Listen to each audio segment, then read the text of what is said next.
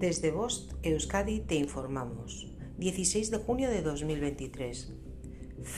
030 hora local. Persona desaparecida. José María Lete, de 64 años, ha desaparecido en Guipúzcoa, por la zona del Monte Uilía.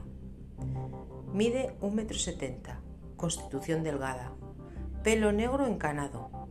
Normalmente viste vaqueros y deportivas verdes o azules y gafas negras o rojas. Persona con Alzheimer.